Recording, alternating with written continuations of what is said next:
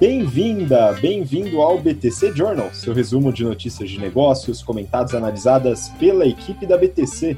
Meu nome é Gustavo Habib, eu sou instrutor de Soft Skills e Marketing pela BTC e no episódio de hoje, dia 5 de novembro de 2020, falaremos sobre Mercado Livre, B2W, Anima e Loret. Também vamos comentar sobre Amazon, Apple, 99 e Microsoft.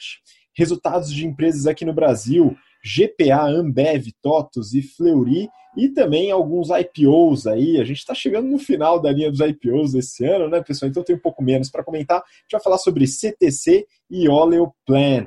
Bom, para acompanhar a gente aqui nesse episódio, estou com meus colegas de bancada de sempre aqui, hein, pessoal? Mas ainda não enjoei, tá, gente? Bom, Mayara Rocon, instrutora de estratégia de marketing da BTC. E aí, Má, tudo bem? Oi, Habib, tudo bem? Que bom que você ainda não enjoou, né? Porque de bancada a gente tem uns meses, mas de coworking aqui, de colegas, a gente tem já alguns anos, hein? Um abraço, gente. É um, bom, é um prazer estar aqui com vocês hoje. Pois é, muito bom. E também com a gente, instrutor de finanças corporativas, valuation, estratégia da BTC, Renato Aracaki. Fala aí, Renato, tudo bem? Fala Mayara, fala Habib, tudo bem? Bom, queria mandar um abraço aí para todos os alunos do curso do General Business Program. A gente está evoluindo bastante aí nas discussões estratégicas, está sendo bem interessante. Queria também mandar um abraço aí para duas empresas que a gente vem prestando treinamento. A iFood me mandaram mensagem semana passada, a gente vem fazendo diversos workshops bem interessantes, né, o Strategic Talks. E também a Bayer. Ontem a gente teve uma discussão muito interessante ali sobre estratégias de produtos financeiros, enfim. Tá? Então, um abraço aí para todo mundo. Se você tiver interesse em levar essas discussões estratégicas para a sua empresa, entre em contato com a gente. Strategic Talks é um treinamento excelente, muitas empresas vêm demandando, e a gente vem fazendo todas essas discussões que a gente tem aqui no Journal dentro da sua empresa. Então, entre em contato com a gente e vamos para cima, né, Rabib? Pois é, vamos que tem muita notícia, né? Aproveito aqui para convidar você que está ouvindo a gente pelo BTCcast ou que está acompanhando pelo YouTube a conhecer um pouco mais sobre nossos cursos, né? Se você quiser se desenvolver em business, estratégia, marketing, é, finanças, soft skills, dentre outras, também quiser entender um pouco mais sobre modelagem de negócio, ter as discussões estratégicas que a gente coloca um pouquinho, né, bem pouquinho aqui no BTC Journal, dentro da sala de aula a gente faz com muito mais profundidade, mais afinco. Né? E também é, para você seguir nosso Instagram, instabtcompany, segue a gente lá e vamos começar, pessoal. Primeira notícia aqui, a gente passar rapidamente sobre algumas notícias é, interessantes aqui. Uma que eu gostei bastante é sobre o Mercado Livre, viu, Renato? Aqui da Exame, Mercado Livre agora tem frota própria de aviões no Brasil.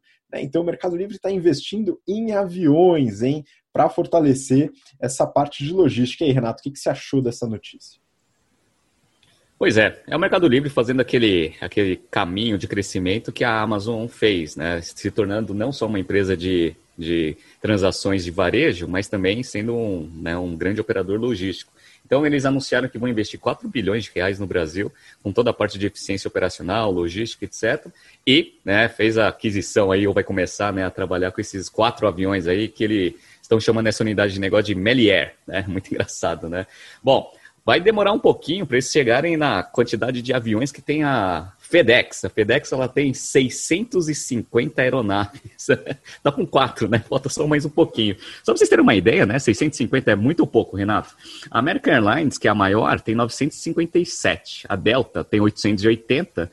A United tem 777 e a Southwest Airlines tem 753 três, ou seja, ela é a quinta FedEx em números de aviões no mundo. Vamos ver, né? Quanto tempo vai demorar para o Mercado Livre chegar nesse número?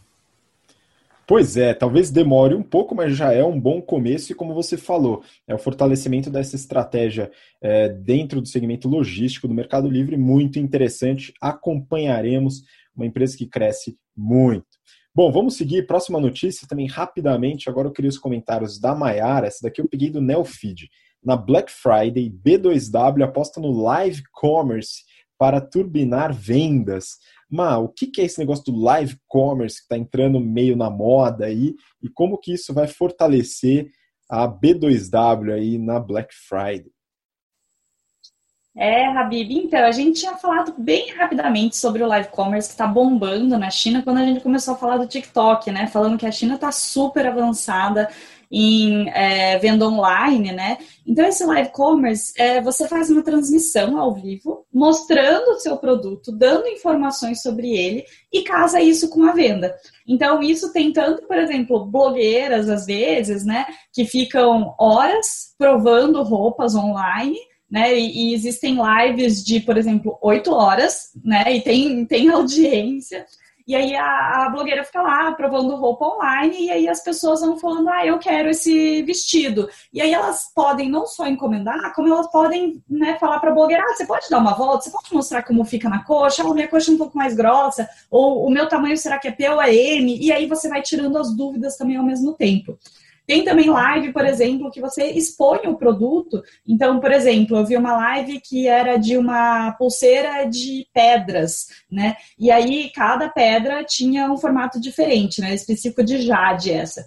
E aí o vendedor ele colocava uma luz por trás e eles mostrava toda a qualidade e as imperfeições da pedra e você podia falar, não, beleza, eu quero essa daí. E na hora ele separava a pulseira para aquela pessoa. Então, né, a China tá lá voando no online, né? Engraçado que às vezes a China se considera atrasada no offline porque ela tá tão boa no online, mas é, eles já estão fazendo então vendas assim. A live commerce no ano de 2020 né, devem movimentar uh, eh, 129 bilhões de dólares. E é praticamente tudo na China mesmo, porque eles que estão né, muito avançados nisso e acabam mexendo muito uma grande parte desse valor. Mas bem, como você perguntou da B2W, eles foram um dos pioneiros a fazer live commerce aqui no Brasil. Eles fizeram uma vez o Americanas ao vivo no aplicativo deles com a influenciadora de beleza Camila Coutinho para ser a curadora disso. E eles falaram: a nossa visão é que hoje no Brasil a conversão do e-commerce é mais ou menos de 2%. Quando a gente olha a conversão do live commerce, isso normalmente é duplo dígito. Então a gente espera aumentar a conversão de vendas com essa modalidade diferente, né? E a live commerce como um todo deve entrar forte agora na Black Friday aqui no Brasil, ou a Red Friday, como as americanas chamam, né? Então, o YouTube está organizando um evento, não só com a B2W e as marcas deles, mas outras marcas também, que se chama Show da Black Friday. Vai ter a apresentação do Felipe Neto, que já tem aí mais de 40 milhões de seguidores nos canais dele, né? E deve ajudar a movimentar essa live commerce, né, como uma inauguração, digamos, é, grande dessa modalidade no Brasil. E falando um pouco da B2W mesmo, eles estão muito bem agora como crescimento, né? Então eles divulgaram os resultados do terceiro tri deles. Eles tiveram um aumento de 56% no volume bruto de mercadoria, que é o GMV. É, e foi para 7,2 bi de reais. Isso foi muito bom, óbvio, mas teve uma desaceleração versus uh, os 70% de crescimento desse volume no segundo TRI, né, que foi quando a quarentena estava no pico e as lojas ainda estavam todas fechadas. Eles acabaram tendo um prejuízo nesse terceiro TRI de 37 milhões de reais, que foi 64% menor do que o, o mesmo TRI do ano passado, então uma coisa boa. É, e uh, tiveram um crescimento de 58% da receita líquida, que foi para 2,6 bi de reais. Então, agora, com a abertura das lojas físicas, acabou que eles desaceleraram esse crescimento, mas mesmo assim eles falaram que ganharam share, o e-commerce a princípio cresceu 45%, então realmente eles ganharam participação. Mas olha que engraçado, o mercado achou que não cresceu o suficiente, estava esperando que continuasse esse crescimento do segundo TRI, e acabou que as ações deles caíram com esse resultado. Mas eu achei, eu achei uma coisa boa, né? Até porque balanceando agora com as lojas abertas, né? Eles conseguiram manter um crescimento legal. E vamos ver também como que vai ser live commerce no Brasil, se vai pegar mesmo, mas acredito que sim. Pois é, né? Todo mundo na internet, vamos ver essas live commerces, né? A diversão da propaganda. Maravilha, viu? Bom, vamos para a próxima notícia. Renato, essa daqui é uma novela chegando ao fim, hein? Eu, eu acredito e espero, né? Enfim, vamos lá. Exame. Anima firma contrato para compra da Loret por 4,4 bilhões de reais. Renato, e aí? Tá chegando ao fim mesmo esse negócio? Pois é, chegou ao fim. Então, a, a Laurent, ela decidiu pela Anima, até obviamente porque a Anima pagou mais. Então, o Enterprise Value avaliado foi de 4.4 bi, sendo que 3.7, 3.8 vai ser cash, que a Anima vai dar para Laurent, e 620 e poucos milhões ali vai ser dívida que eles estão assumindo. Ainda tem um earnout, um earnout de 200 milhões que eles vão né, pagar para a Laurent se forem aprovadas algumas vagas de medicina. A gente já tinha adiantado ano passado que todas as empresas de educação iam começar a focar nessa parte de ensino de medicina, até por causa do sucesso da abertura de capital da AFIA. Então, chegou ao final, e quem também ficou muito feliz, né, não pelo fato da concretização da operação, mas por ter recebido uma multinha aí sem fazer muito esforço, foi a C, que foi a primeira que fez a oferta lá para os ativos da Lauren, ela vai receber 180 milhões aí que a Anima vai ter que pagar como multa. Olha que fantástico, né? Só para vocês falarem, ah, 180 milhões é bom, Renato? Só para vocês terem uma ideia, no primeiro semestre, a Ser Educacional teve um lucro líquido de 87 milhões. Então, vamos dobrar esse negócio, né? Da 160, né? Eles receberam aí de multa, né? Todo o lucro líquido e mais um pouquinho, sem fazer absolutamente nada. Fantástico, né? Muito bom, até me deu uma ideia, viu, Renato? A gente pode começar a fazer isso dentro da BTC, ofertas de compra, né? Com interesse de comprar, colocar no contrato uma multa caso alguém compre, e a gente ganha essa grana, tá tranquilo, né? Mas não, brincadeira, né? Enfim, a Anima é mais uma aquisição que ela realiza, né? E é interessante como ela tem fortalecido também nos segmentos de educação para a saúde, né? Esse é um ponto importante. Bom, vamos seguir. Próxima notícia, agora mudando um pouco de mercado, né? A gente vai falar sobre empresas de tecnologia, né? E começar com tecnologia em loja física. Olha só que interessante, né? Eu peguei uma notícia aqui da Venture Beat, né, um site aí é, internacional. A notícia tem o seguinte título: Hands on, Amazon Fresh Grocery Stores tease Brick and Mortar Retail's Future. Bom, vamos fazer uma tradução livre aqui, né? Então, as lojas da Amazon Fresh, né, elas provocam o futuro do, do varejo de tijolo, né, o varejo tradicional. Mas, e aí, o que está acontecendo? O que, que tem de novidade nessa Amazon Fresh aí? Então, a Amazon, né, começou com a Amazon Go, aprendeu um monte, comprou o Whole Foods, aprendeu um monte, aí agora, com esses aprendizados, eles estão é, lançando as primeiras lojas da Amazon Fresh, que seria o supermercado da Amazon. Né? Então, essa, esse lançamento que teve agora, é, no finalzinho de outubro, foi a segunda loja deles, as duas são na Califórnia. A primeira ela abriu e ficou mais para funcionário, para teste. Essa segunda já no primeiro dia já foi aberta ao público. E o ponto é que eles estão colocando várias iniciativas de tecnologia de varejo e dados nas lojas, né? E o, o garoto dos olhos ali da loja é o carrinho de compra deles, que se chama Dashcart. Então, é um carrinho cheio de sensores com tecnologia de smartphone para você poder colocar a compra e já ela ser somada ali na sua conta e também você já faz um, um check-in na sua conta da Amazon com um QR Code que aparece nesse carrinho e aí, quando você sai da loja, você já é automaticamente é, cobrado na sua conta da Amazon. Então, isso é o chance da loja, até as filas que estão fazendo para entrar na loja são as filas para pegar o carrinho, porque não tem para todo mundo, né? Eles ainda estão testando muita coisa. E aí o pessoal está querendo ir na loja, fica 15, 20 minutos na fila só para poder usar esse carrinho tecnológico, né?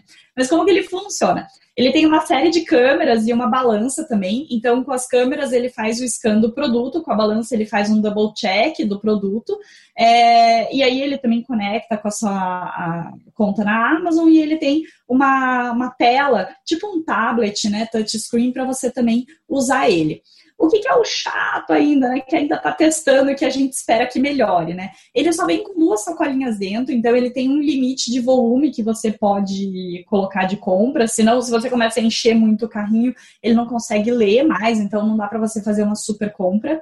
É, você não pode sair com ele e ir até o seu carro no estacionamento, porque a Amazon está com um pouco de medo de ter roubos. Então você sai da, da loja, é bilado automaticamente ali pelos sensores, não precisa passar por um checkout normal, mas você tem que trocar de carrinho para ir até o seu carro. É, a, a, parte de escanear cupons, né, até cupons da Amazon mesmo, é um pouco devagar, né, às vezes dá problema, é, eles têm também algumas coisas que, mesmo você estando dentro da loja, é, logado no carrinho, você ainda tem que usar o seu celular, e aí é meio chato, porque você fica com duas telas, né? Então você fica, às vezes, vendo a sua lista de compras da Amazon no seu celular, e aí você bate isso com as compras que você está fazendo na tela do carrinho, aí a tela do celular apaga, aí você para ali no meio do corredor e né, tem uma pessoa atrás. Então ainda é uma experiência assim, meio cara de beta, né? Apesar deles falarem, não falarem abertamente que é um teste beta, mas que assim os consumidores estão indo querendo provar, mas sabendo que não é a última versão ali, né? Então, né, o futuro do varejo está vindo aí com certeza isso vai é, ser bom para os clientes da Amazon, mas imagino que vai ser bom também para clientes do varejo como um todo. Mas aí eu pergunto para o Renato: você acha que isso ajuda no resultado dele? Você vê futuro para a Amazon? Você acha que o mercado vê futuro para a Amazon? Pois é, eu peguei aqui os resultados da, da Amazon aqui nos, no o recente, né, do terceiro trimestre, nos últimos nove meses também. E a Amazon ela vem num crescimento muito grande, né? Ela teve uma receita de 260 bilhões nos primeiros nove meses de 2020, um crescimento de 35%, com um lucro operacional de 16 bilhões, um aumento de 60% em relação ao mesmo período do ano passado, uma margem operacional de 6,2, com uma margem líquida aí de 5,4, 14 bilhões. Fala assim, a margem apertada, mas com uma receita de 260 bilhões, dá 14 bilhões de lucro líquido. Então, assim, o negócio está crescendo? Está crescendo. Eu peguei aqui a, a parte de representatividade também de receita. Eles dividem lá Estados Unidos, né? Na, na verdade, não é Estados Unidos, é América do Norte, é, internacional e Amazon Web Services. O mercado norte-americano representa 62% da receita deles. É, internacional, 26% e Amazon Web Services, 12%. Só que na parte de lucro operacional é o inverso. A, a parte de Estados Unidos representa 35%, é, internacional quase não dá lucro operacional, ainda muito baixo, mas pelo menos está positivo agora, 2,2%. E a Amazon Web Services, que representa só 12% da receita, representa 62% do lucro operacional do negócio. Então, assim, a Amazon vem crescendo bastante, elas tiveram ali um, uma geração de caixa operacional nos primeiros nove meses de 35,6 bilhões de dólares, contra 18,8% no mesmo período do ano passado, um aumento de 95% na geração de caixa, o que fez a posição de caixa, obviamente, da, da empresa crescer bastante. Eles começaram o ano com 55 bilhões de dólares em caixa, agora estão com 68 bilhões. E a coisa que eu mais acho impressionante da Amazon é seu famoso ciclo de conversão de caixa invertido. Então, eles estão com menos 27 dias de ciclo de conversão de caixa. Não é à toa que esse negócio está valendo 1,6 trilhão de dólares está sendo aí, junto com a Microsoft, a segunda maior empresa em valor de mercado lá na Nasdaq, que é que fantástico. Pois é, né? E a gente ainda vai falar da Microsoft no episódio de hoje, mas a Amazon, com essa estratégia é, de lojas né, e tecnologia dentro da loja, um omnichannel bem desenhadinho, o negócio parece que vai dar certo mesmo. Muito bom.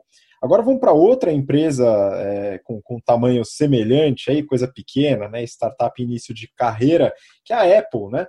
E aqui eu peguei uma notícia da Forbes. Vendas da Apple superam previsões com impulso de Macs e Apple Watch. A notícia, Renato, passa um insight, né, pelo menos no título aí para quem ouve, de que aquilo que a gente comentava que seria um risco da Apple de ter suas vendas concentradas em iPhone pode estar começando a se diluir, o que pode ser uma boa notícia para a empresa. Como é que você viu os resultados aí da Apple, Renato? Bom, levando em consideração pandemia, lojas físicas fechadas, etc., a Apple teve um resultado espetacular. Eu falo que, em termos de operações, o maior benchmark que a gente precisa estudar atualmente aí é a Apple. Eu falo que a Apple faz o just-in-time melhor que a Toyota, né? Mas vamos lá. A Apple ela teve uma receita, eles fecham o ano em setembro, então a gente consegue ter um ano fechado aí, 12 meses. Fecharam o ano de 2020 com uma receita de 274 bilhões de dólares, um aumento de 6%.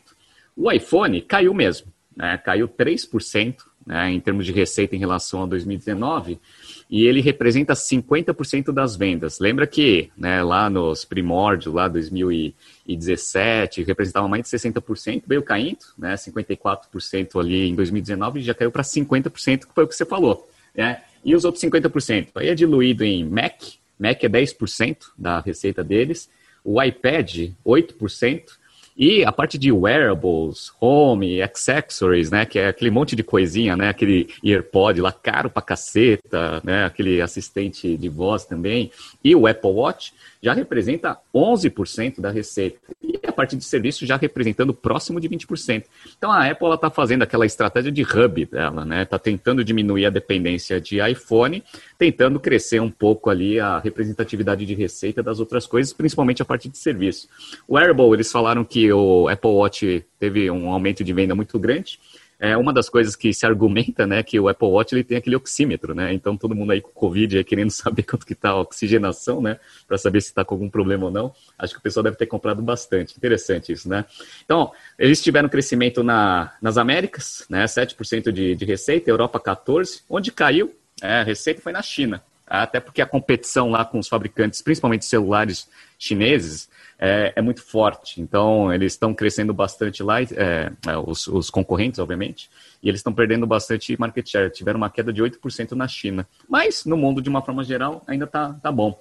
A margem bruta aumentou, então a margem bruta ela foi para 38,2% contra 37,8%. Por quê?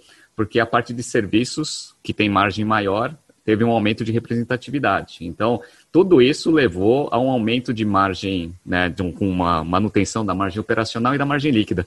Só para vocês terem uma ideia, né, a margem operacional da, da Apple é 24% e a margem líquida 20%, 21%. Então, assim, é uma empresa que tem margem alta. E, né, aquela combinação perfeita, né, margem alta, ciclo de conversão de caixa invertido. Se eu achava que o da Amazon era bom lá, né, menos 27 dias, o da Apple é menos 65 dias. Então a Apple é uma grande geradora de caixa. Ela gerou só de fluxo de caixa das atividades operacionais em 2020 80 bilhões de dólares. 80. Tá? E, e, sabe quanto que ela tem de caixa agora? 191 bilhões. é muito caixa, né? 191 bilhões. O que, que ela vai fazer com esse caixa? Todo mundo se pergunta o que, que a Apple vai fazer com tanto caixa. Tem bastante oportunidade de aquisições aí para aumento de, de, de portfólio, etc. Vamos ver esses movimentos, mas continua aí com caixa forte. Pois é, né? Quem sabe ela junta o suficiente para comprar um continente. Vamos aguardar, né? Ver o que ela faz com caixa. Isso é um, um aspecto importante aí. Mercado financeiro fica em polvorosa para entender o que, que ela vai fazer com tanto dinheiro que pode movimentar, sim, os mercados de forma significativa. Bom, vamos seguir para a próxima. Né? Já que a gente está falando de tecnologia, vamos falar da 99. Né? Então a gente fala do segmento aqui de mobilidade e parece que está saindo um pouco desse movimento. Eu queria entender aí as perspectivas da Maiara. Peguei uma notícia do Neofeed. A nova corrida da 99 é para virar uma fintech. Todo mundo virando fintech, hein, Mar? E aí, o que está acontecendo com a 99? Exato, né? Então é o que o Renato fala, né? Só falta BTC virar fintech também, né? Mas a 99 nasceu lá em 2012, brasileira, primeiro unicórnio brasileiro, né? Cresceu bastante, foi a única empresa aqui no Brasil que conseguiu encarar o Uber e se manter no mercado, né? É, aí ela foi comprada por uma chinesa em 2018 e aí chega hoje, nos dias de hoje, né? Em julho, ela lançando a 99P. Então, ela recebeu um último aporte de 90 milhões de reais, exatamente para criar outros serviços, e uma das coisas aí no meio foi a parte, né, fintech aí. É, então, elas é, eles estão colocando mais coisas, né? Eles, teoricamente, com o que eles fazem hoje, eles já são uma fintech, mas como o principal ainda é transporte, né? Eles falam, a gente está cada vez mais no caminho de ser uma fintech também. Então, eles falam que eles têm uma capilaridade enorme, e realmente, né, eles têm ali é, presença em 1.600 municípios, 750 mil motoristas e mais de 20 milhões de usuários, sendo que eles têm uma presença alta nas classes C e D, e o que inclui muitos desbancarizados, né? Então, pessoas que às vezes não fazem transações a não ser que seja com o dinheiro cash mesmo, né? E aí eles ah, lançaram um serviço aí que você dá dinheiro para o motorista, né, dinheiro é, em espécie, Uh, e aí o motorista consegue fazer meio que um depósito na sua carteira virtual. E aí o motorista é, ganha uma taxa de 5% para ele, que não é a pessoa que paga, é o aplicativo. Então, para ele, ele vê vantagem assim. Uh, e aí você consegue com esse dinheiro tanto pagar o, o 99, né? Quanto, por exemplo, fazer recarga no seu celular, que antes só dava para fazer esse tipo de, de recarga pela 99 com transferência, cartão de crédito ou boleto. Agora dá para você fazer com dinheiro. Eles só colocaram um limite ali de 100 reais. E aí o motorista ele já tem uma conta da 99, que é onde ele ganha dinheiro, e aí ele faz essa transação. Então, hoje isso já está disponível em uma cidade, já está chegando a mais três cidades até o final desse mês, e eles falaram que vai continuar expandindo, né? É, não só para outras cidades, mas também com outros serviços. Um dos serviços, por exemplo, que eles querem adicionar na 99 Pay é o rendimento dessa carteira. E aí eles falaram que eles estão na ideia ali, né, tentando fazer alguma coisa que seja o dobro da poupança. Eles falaram que eles já tinham esse plano de lançamento, Uh, mas é, com o momento atual de Covid, com as pessoas não querendo encostar no dinheiro, deu uma melhorada né, na previsão. E aí eles falam que eles têm 70% das viagens hoje, é, hoje que são pagas em dinheiro, e nas cidades que eles fizeram esse lançamento, eles conseguiram reduzir 10 pontos percentuais. Então teve uma diminuição do uso de cash. Então, é uma coisa boa ali para eles e também é uma coisa que as pessoas estão buscando hoje como quarentena. Mas vamos ver, né? Então, eles querem é, continuar evoluindo também com outras coisas que eles já estão evoluindo. Então, ano passado, eles lançaram 99 Food, é, aí eles fizeram o 99 Poupa, que é um, um, jeito de você ter descontos nas corridas em horário de menor demanda, né? Então chega a descontos de 30%. É, fizeram 99 Entrega, que é tipo um rap, né? Porque pode entregar outras coisas além de comida e pessoas, né?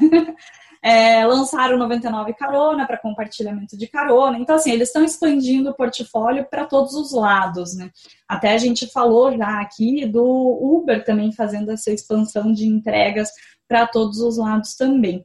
Uh, então, vamos ver o que, que vai dar aí, né? Eu tenho algumas dúvidas de quanto que isso vai ser adotado, Uh, porque você transforma o motorista em um caixa eletrônico. E os motoristas já estavam reclamando que eles não gostam de pagamento com dinheiro, porque acaba diminuindo a segurança que eles têm, né? Aumenta é, a possibilidade ali de assalto, porque eles ficam mais visados, né? Quanto mais dinheiro eles carregam.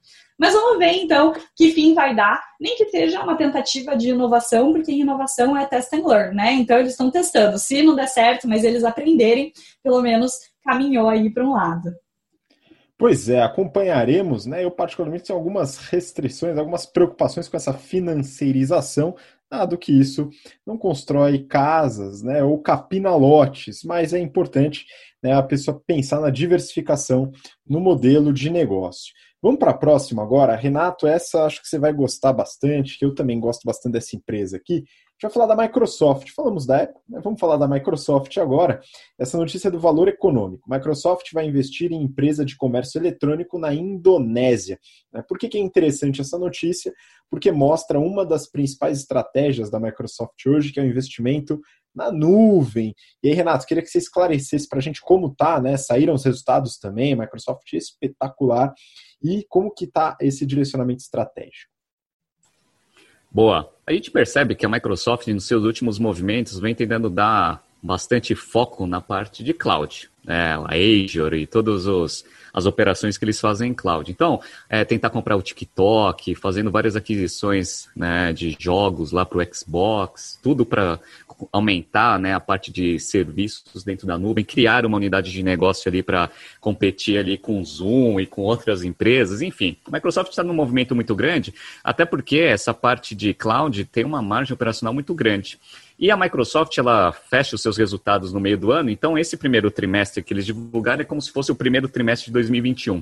Como que foi a Microsoft? É espetacular, como sempre, né? Teve um aumento aí de 12% na sua receita comparativo com o mesmo trimestre do ano passado, 37 bilhões de dólares no trimestre, um aumento de 25% no seu lucro operacional para quase 16 bilhões de dólares, com um lucro líquido de 13,8 bilhões de dólares. A margem, a margem operacional subiu de 38,2 para 42,7. Por quê? Porque a representatividade do Azure, da nuvem, começou a aumentar em relação à receita total da, da empresa. E a margem líquida, lembra que a gente falou da, da, micro, da Apple, que tem margem líquida de 20 e poucos por cento, a gente achava bom? O da Microsoft é 38% de margem líquida, né? Fantástico.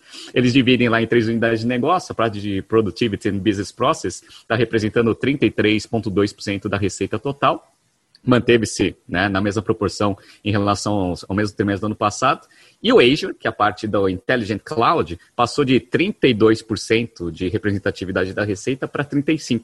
E aí, obviamente, veio toda a agregação aí de margem operacional também. E tem a parte do More Personal Computing lá também, que é os, os outros 32% que faltam aí da representatividade. Que cresceu bastante nesse trimestre? O que mais cresceu foi o Azure, 48% em termos de crescimento de receita. O Dynamics 3. É, 365, que é a parte do CRM e ERP, 38%. E Xbox cresceu 30%, né? A galera aí em quarentena e jogando bastante videogame. Mas o Surface, que, que é uma unidade de, de PCs e é notebook, na verdade, né? Também teve um crescimento grande aí, 37% de crescimento em relação ao mesmo trimestre do ano passado, mostrando que a Microsoft está conseguindo entrar bem aí nessa parte de hardware. E aí, né, ciclo de conversão de caixa muito bom, gerou 19 bilhões de caixa nesse trimestre, o que fez a posição de caixa da empresa passar para 138 bilhões de dólares. Eu gosto da Microsoft, não por causa desse caixa, eu assim, ah, mas é menor do que o da Apple. Beleza, mas sabe quanto que eles têm de total de ativos? 300 bilhões. 300 bilhões, 138 é caixa, ou seja, 46% do patrimônio da Microsoft é dinheiro. Olha fantástico. Uma máquina de dinheiro, por isso que vale 1,6 trilhão de dólares também, junto com a, com a Amazon. Eu esqueci de falar, né? A Apple está com um valor de mercado hoje de 1,95 trilhão de dólares. Pois é, a corrida para os 2 trilhões, o que significa isso? Muito pouco, mas que as empresas estão crescendo bastante né? É, e, e, a Microsoft nessa toada, muito interessante a estratégia de cloud que ela está adotando também, mas ela não abre mão das outras divisões. Muito interessante. Bom, vamos lá, pessoal, mudar um pouquinho de assunto. Vamos falar de alguns resultados de empresas aqui no Brasil.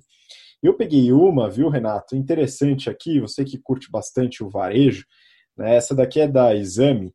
E o título é GPA tem lucro de 386 milhões de reais, impulsionado por açaí. Né? Então, Renato, aqui acho que é interessante a gente comentar dessa, dessa estratégia do açaí, né? a possibilidade desse spin-off aí que eles estão estudando e o que, que representou todo esse lucro aí do GPA.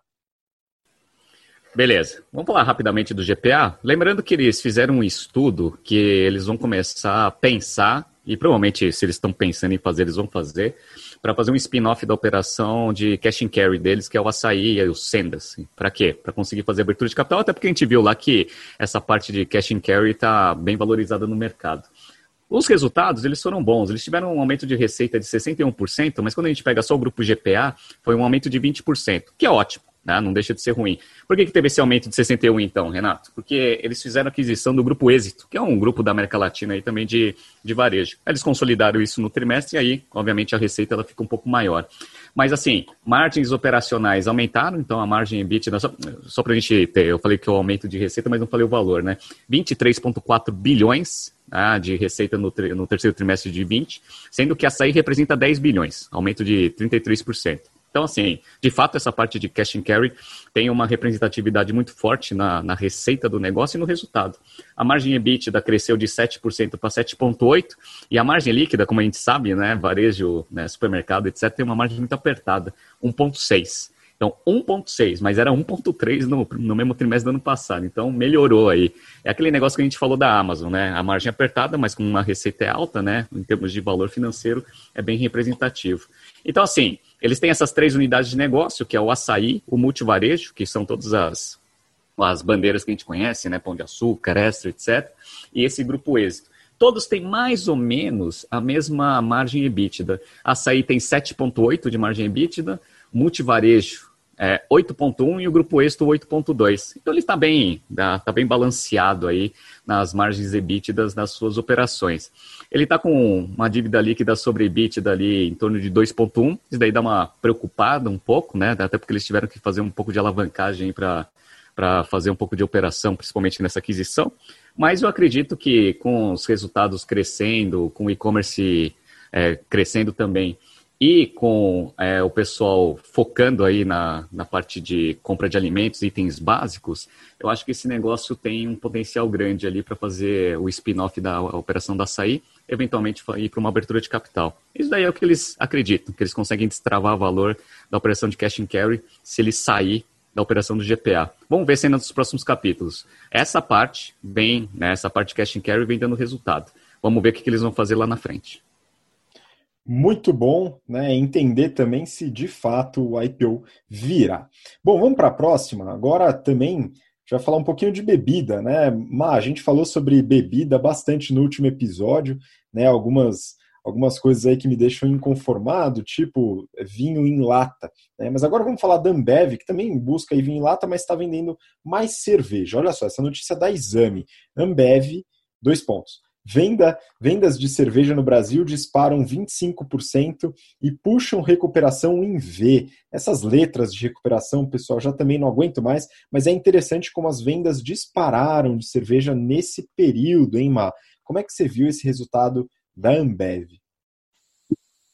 Então, o resultado da Ambev foi realmente muito bom, né? Pelo menos tem alguém se recuperando em V mesmo, né? Porque a, a, média da indústria ainda não é muito boa. Mas então, eles divulgaram aí o terceiro trimestre e as vendas em volume de cerveja aumentaram 25%. Então, essa é, flexibilização agora da quarentena e a distribuição do auxílio emergencial ajudaram né, as pessoas consumirem mais. E aí, quando eles somam com o portfólio de refrigerantes, o volume total aumentou 20%.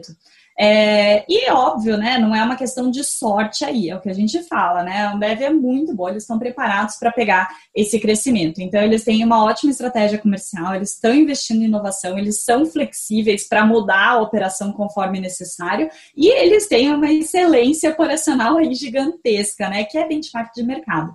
Então, é, não é à toa que eles conseguiram alcançar isso aí. Eles falaram que em outros países também, com essas é, restrições sendo flexibilizadas, o volume está voltando, está aumentando bem, então não é só do Brasil. E aí, com tudo isso, a receita no Brasil também cresceu 25%, foi para 6,6 bi de reais. O lucro aumentou 11% e foi para 3,4 bi de reais. Só que, mesmo tendo esse terceiro tri muito bom, não conseguiu offsetar tudo que tinha perdido nos primeiros dois tris do ano, que foi mais né, baqueado ali por causa de quarentena. Então, o volume dos primeiros nove meses ainda está com um crescimento positivo de 3%, é, a receita, desculpa, de 3%, mas o lucro está com queda acumulada de 8%. Né? É, e aí eles utilizaram também bastante coisa que eles fizeram de inovação para conseguir abocanhar esse crescimento legal, né? Então, eles falaram da Brahma Duplo Malte, que está sendo um sucesso, que a gente até já tinha comentado aqui no BTC Journal como inovação deles, né? É, que foi até é, fruto de um e-mail do presidente para todo mundo falando sobre inovação. Uh, eles estão continuando a fortalecer essa inovação, lançaram agora a long neck abre fácil na Brahma Duplo Malte. É, Boêmia, que já estava crescendo, continuou crescendo, então foi muito legal. E eles falaram também de próximas inovações, então que eles acham que tem espaço para uma marca é, meio termo ali, um custo-benefício, entre o portfólio mais volume e o portfólio mais premium deles. Eles falaram que estão fazendo piloto de vários rótulos em cidades diferentes para perceber qual é a preferência do consumidor e depois analisar qual realmente vai ser lançado. Então, essa é a nova, é, o novo jeito de jogar aí da Ambev, né? Fazer microtestes e depois jogar com volume, com lançamento é, né, Brasil todo. Então, vamos esperar aí pelas próximas inovações e ver se eles continuam com esse crescimento sensacional que eles tiveram agora. Muito... Aí o Renato, fale aí. Desculpa, só para só eu juntar as duas notícias, né? Tanto do, do, do GPA quanto a sua. É, uma das coisas, eu li o, o, o reporte das duas empresas eles falam que esse auxílio emergencial ajudou também a impulsionar os resultados tanto do açaí e do, do multivarejo de uma forma geral, e eu estou vendo também o da Ambev, né? O que mostra o seguinte, né? Esse auxílio emergencial fez as famílias consumirem um pouco mais do que elas consumiam naturalmente, né? E isso daí impulsionou bem os resultados. Só que esse negócio vai terminar em dezembro. E aí a gente vai ver aí 2021 como que vão ser esses resultados. Se ele foi um crescimento orgânico mesmo, sustentável no médio e longo prazo, ou se isso daí está sendo aquela, aquelas coisas de, de Brasil, né? Sempre um, um, incentivo né, que distorce um pouco dos resultados financeiros da, do segmento. Depois você tira esse incentivo, né? Que nem a, o FIES na parte de educação. Vamos ver se esse auxílio emergencial não é o que está sustentando o crescimento tanto de, de receita da Ambev quanto do GPA. Pois é, alguns analistas já comentaram né, que vem essa correlação. Né? Vamos entender se é causa, né? A gente tem que esperar o tempo, ver se é, isso de fato vai continuar ou se ele vai retroceder um pouco com a retirada, possível retirada, né? ainda não se sabe, do auxílio emergencial ou eventual redução. Bom, vamos para a próxima, né? também falando sobre empresas aqui no Brasil, mudando um pouco o segmento, né? apesar de que a, ajuda bastante nesse segmento, que é a TOTOS. Valor econômico. TOTOS teve recuperação melhor do que o esperado, diz CEO. Né? É, ficaria eu surpreso se o CEO falasse que a recuperação não foi boa, não foi o que eles esperaram. Enfim, apesar do título é um pouco óbvio, né? acho que vale a pena a gente adentrar aqui, hein, Renato? O que, que você viu da TOTOS? Vamos lá, é só para fazer um update também, lembrando que aquele embrólio lá da oferta da Stone pela Lynx e aí depois a TOTS fazendo oferta ainda não se concretizou, não é que nem o da Laurent lá que a gente viu o desfecho. Esse aí provavelmente vai acontecer nas próximas duas, três semanas.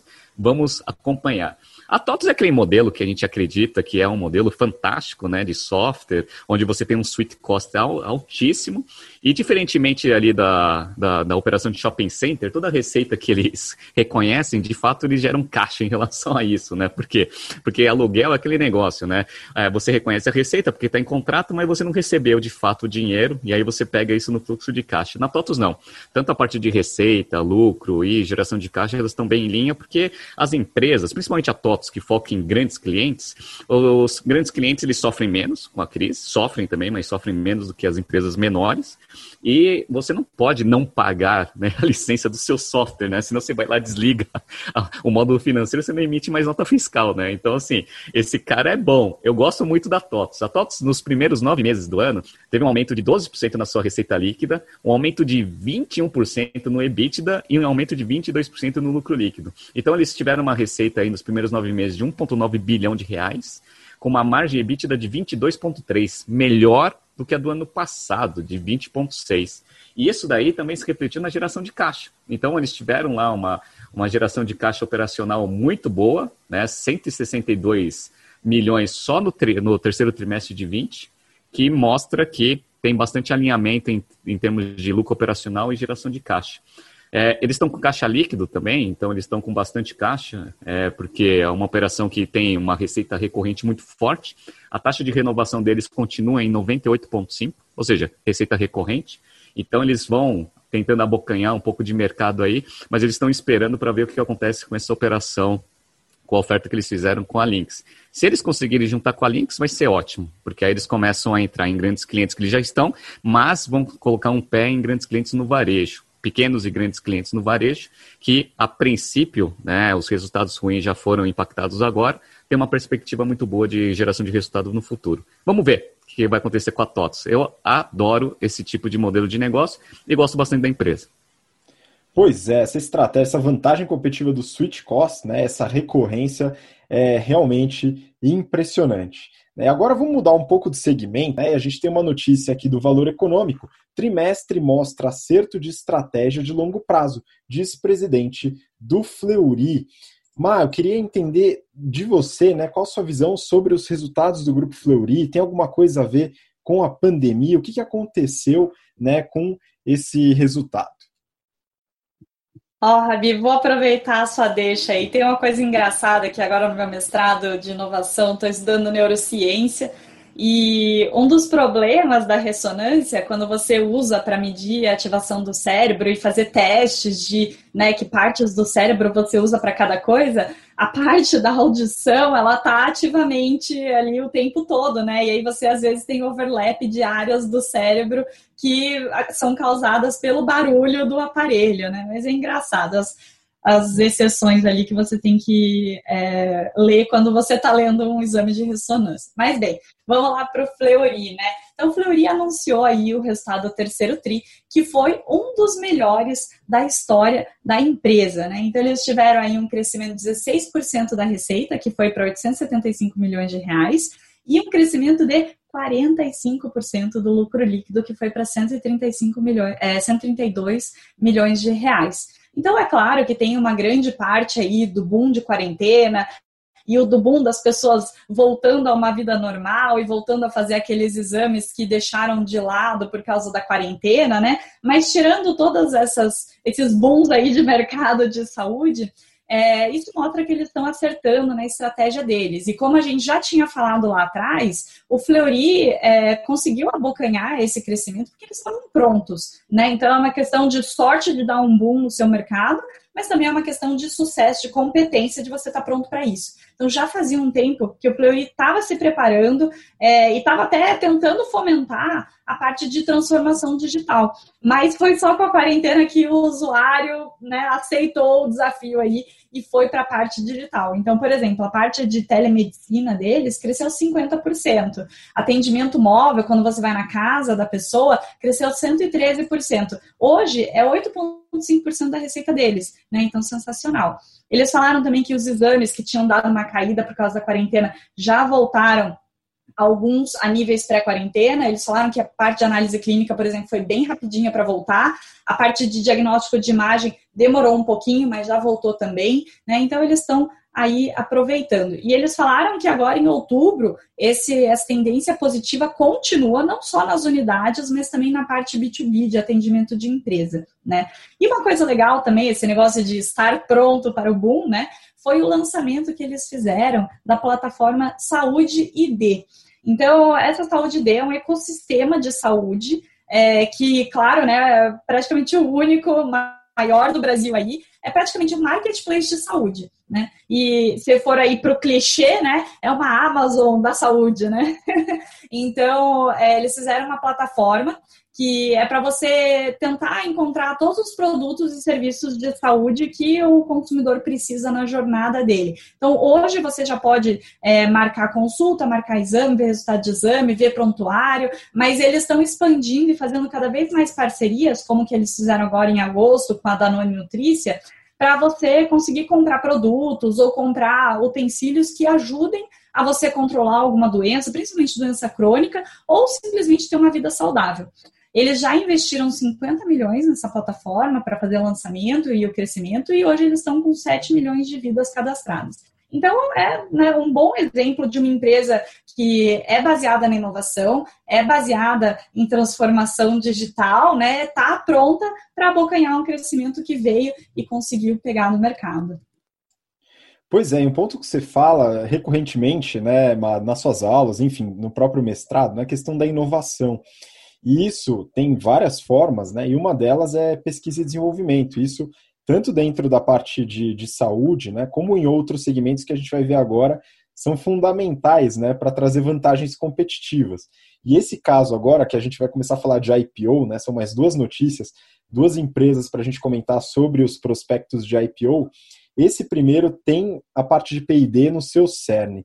Né? Aqui eu peguei uma notícia da Forbes e o título é CTC de biotecnologia de cana pede registro para IPO. Né? Então, o CTC aqui fala do Centro de Tecnologia Canavieira, que é uma empresa que tem sua sede administrativa em Piracicaba, né?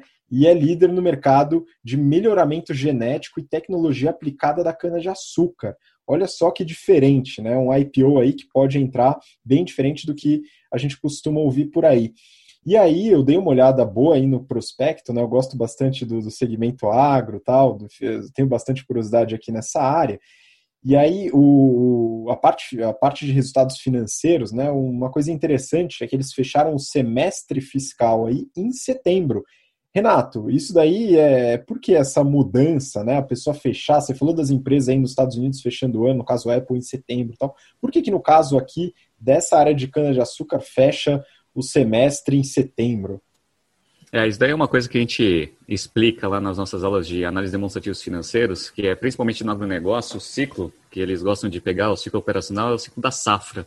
Então eles fecham o resultado em setembro porque é bem casadinho com a safra, que aí você consegue ter uma visão melhor dos resultados da companhia. É isso aí, né? Então tem a ver com todo o processo de colheita da cana-de-açúcar, né? A gente não vai entrar no detalhe do processo agora, mas é interessante falar sobre a CTC. Né? Então, um breve histórico, a empresa nasceu em 69, era Centro de Tecnologia Copersucar, que era parte aí de tecnologia, de plantio e produtividade para a indústria sucroenergética. Nos anos 90 começou o trabalho de melhoria genética, vem desenvolvendo isso até hoje de forma muito pioneira, vamos dizer assim. É, depois ele virou o centro em 2004, Centro de Tecnologia Canavieira, o nome que mantém até hoje. Era uma instituição sem fins lucrativos em 2011 virou uma SA, e aí entraram os principais acionistas, né? um pessoalzinho tranquilo, aí sem muito peso, como Raizen, São Martinho e BNDES Participações. Né? Então, uma empresa que tem um suporte aí bem forte, né, pessoal? Olha só que interessante, a gente muito pouco a gente fala aqui sobre governança, colaboradores, etc. Mas aqui vale a pena, galera. A CTC, ela tem 70% do seu quadro de pessoas com ensino superior completo. E disso, metade, ou seja, 35% da empresa, da empresa inteira tem mestrado ou doutorado. Né? Então, empresa com é, um pessoal muito, uma equipe técnica de altíssimo nível. Né? É, na última década, eles melhoraram a produtividade da cana em 30%, galera. Isso daqui medido em termos de TCH, que eles chamam, que é tonelada de cana por hectare. 30% é coisa pra caramba. Eles são líderes mundiais em melhoramento genético e tecnologia para cana-de-açúcar, atuam com pesquisa, desenvolvimento, aprovação comercial e comercialização de variedades da cana-de-açúcar. Né? E no caso do prospecto, que ele fala lá a parte de é, user of procedures, a, a, a, destinação dos recursos, né? é para a construção de uma nova planta de demonstração de toda essa tecnologia que eles desenvolvem e mais P&D. Né? Então a empresa não sai disso. Aí você fala, bom, mas isso é bom, né? Essa é uma empresa que tem vantagens competitivas. Aí eu falo que o negócio que o Renato gosta bastante, né? Fala de barreira de entrada. A gente fala de vários casos na, nas aulas do GBP, no Strategy and Finance, a gente fala bastante, vai falar bastante também, mas aqui é interessante, né? Tem várias formas de você ter essa barreira de entrada. Aqui é um negócio que é chamado de time to market, né? Renato, você faz ideia de quanto tempo leva uma empresa para entrar nesse segmento aí, segundo os estudos deles? É, em termos de know-how, deve demorar uns belos de uns anos, não deve ser trivial, não, né? Nada trivial, Renato, de 15 a 20 anos. Né? Então a preocupação com o concorrente aí é um negócio que é de extremo longo prazo. E eles têm um domínio de mercado bizarro. 90% da cana produzida no Brasil são de clientes da CTC. Isso é impressionante. E dá dinheiro? Puta, dá muito dinheiro, pessoal. Olha só, o resultado desse semestre que finalizou em setembro de 20, segundo o prospecto, é, teve uma receita líquida de 152 milhões, um aumento de 32% em relação ao mesmo período do ano anterior, bem representativo, uma margem bruta de 66,7%, uma margem EBITDA ajustado aqui, e olha que curioso, né? nessa empresa o EBITDA ajustado ele é menor do que o EBITDA é, é, sem ajuste, hein, pessoal? Então não é marretada, né? Marretada um pouquinho para baixo uma margem EBITDA de 50%. Isso daí dá um lucro líquido de 50 milhões, né? uma margem de 30, quase 33% é, de uma margem líquida, pessoal. Então é um negócio bem redondo. Tem uma dívida bruta de 89 milhões para um caixa e equivalentes de 268 milhões, ou seja, tem caixa líquido. Então é uma empresa que está redondinha, né? É, o volume ainda não tão representativo, né? Você pega grandes empresas, como a gente falou de varejo aqui, mas ainda assim com lucro, né? Lucro bruto, lucro líquido em patamares bem elevados. Né? Então, um mercado bem diferente, forte em tecnologia, mostrando muito como a parte P&D ela, ela pode ser pode ser responsável aí por uma empresa de altíssimos resultados financeiros. E é isso. CTC então é, acho que vale a pena ficar de olho aí nesse, nesse IPO, viu, Renato? Vamos acompanhar. Tem muito pouca informação para a gente dar preço tal, ainda está bem no comecinho, acabaram de lançar o prospecto, mas a gente vai continuar acompanhando. E agora, para a última notícia, pessoal, vamos falar de outro, é, outra empresa né, de um segmento que a gente também fala pouco aqui, que está relacionado, que é o biodiesel. Né? E aqui a gente está falando da Oleoplan, a Forbes, fabricante de biodiesel Oleoplan, pede registro para IPO. E essa eu sei que o Renato foi atrás. E aí, Renato, o que, que você achou desse prospecto? Pois é, a gente sempre fala de algumas empresas de tecnologia, alguns segmentos mais quentes. Vamos falar agora de agronegócio. Então, você acabou de falar de cana, agora a gente vai falar um pouco sobre biodiesel lá da soja. Então, beleza, a Oleoplan, ela tem mais de 40 anos aí no mercado, mas só a partir de 2007 ela começou a trabalhar fortemente com a parte de biodiesel. Por quê? Porque por regulação, o biodiesel ele começou a ser introduzido no diesel é, tradicional até para diminuir a, a, emissão de CO2. E tem um plano de, de adoção, de mistura, começou com 2%, ou seja, 2% de todo diesel comercializado deveria ter é, mistura aí de biodiesel. E agora, esse negócio, esse ano, ele já está em torno de 12%. Então veio crescendo bastante. É aquele negócio, né? Por regulação, o mercado já vai crescendo, você não precisa fazer absolutamente nada. O que você precisa fazer? Você precisa investir em produção. E esse negócio vai chegar a mais de 15% ali daqui a uns três anos. Então, assim, só existe perspectivas de crescimento por regulação.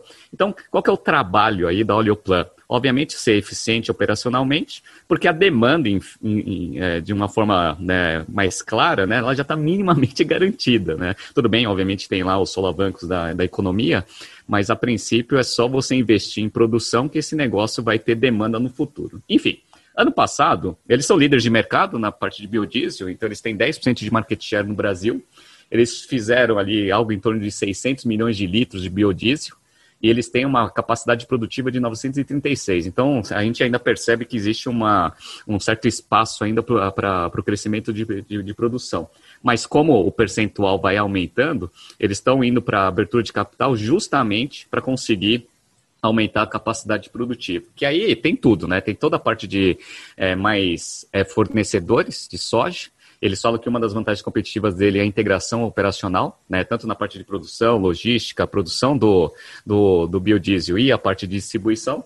Então, eles vão fazer né, essa abertura de capital para captar dinheiro para aumentar a operação, porque eles sabem que a demanda vai aumentar e se eles mantiverem 10% de market share, a receita está garantida. Enfim, eles têm duas linhas de receita, que é biodiesel, que representa ali uns 62% da receita, e tudo que vem derivado da, da, do método produtivo do, do biodiesel, que eles chamam de extração. Então tem lá farelo, óleo de soja, etc., que serve para fertilizante, é, comida animal, etc., nutrição animal, que representa né, o restante da receita.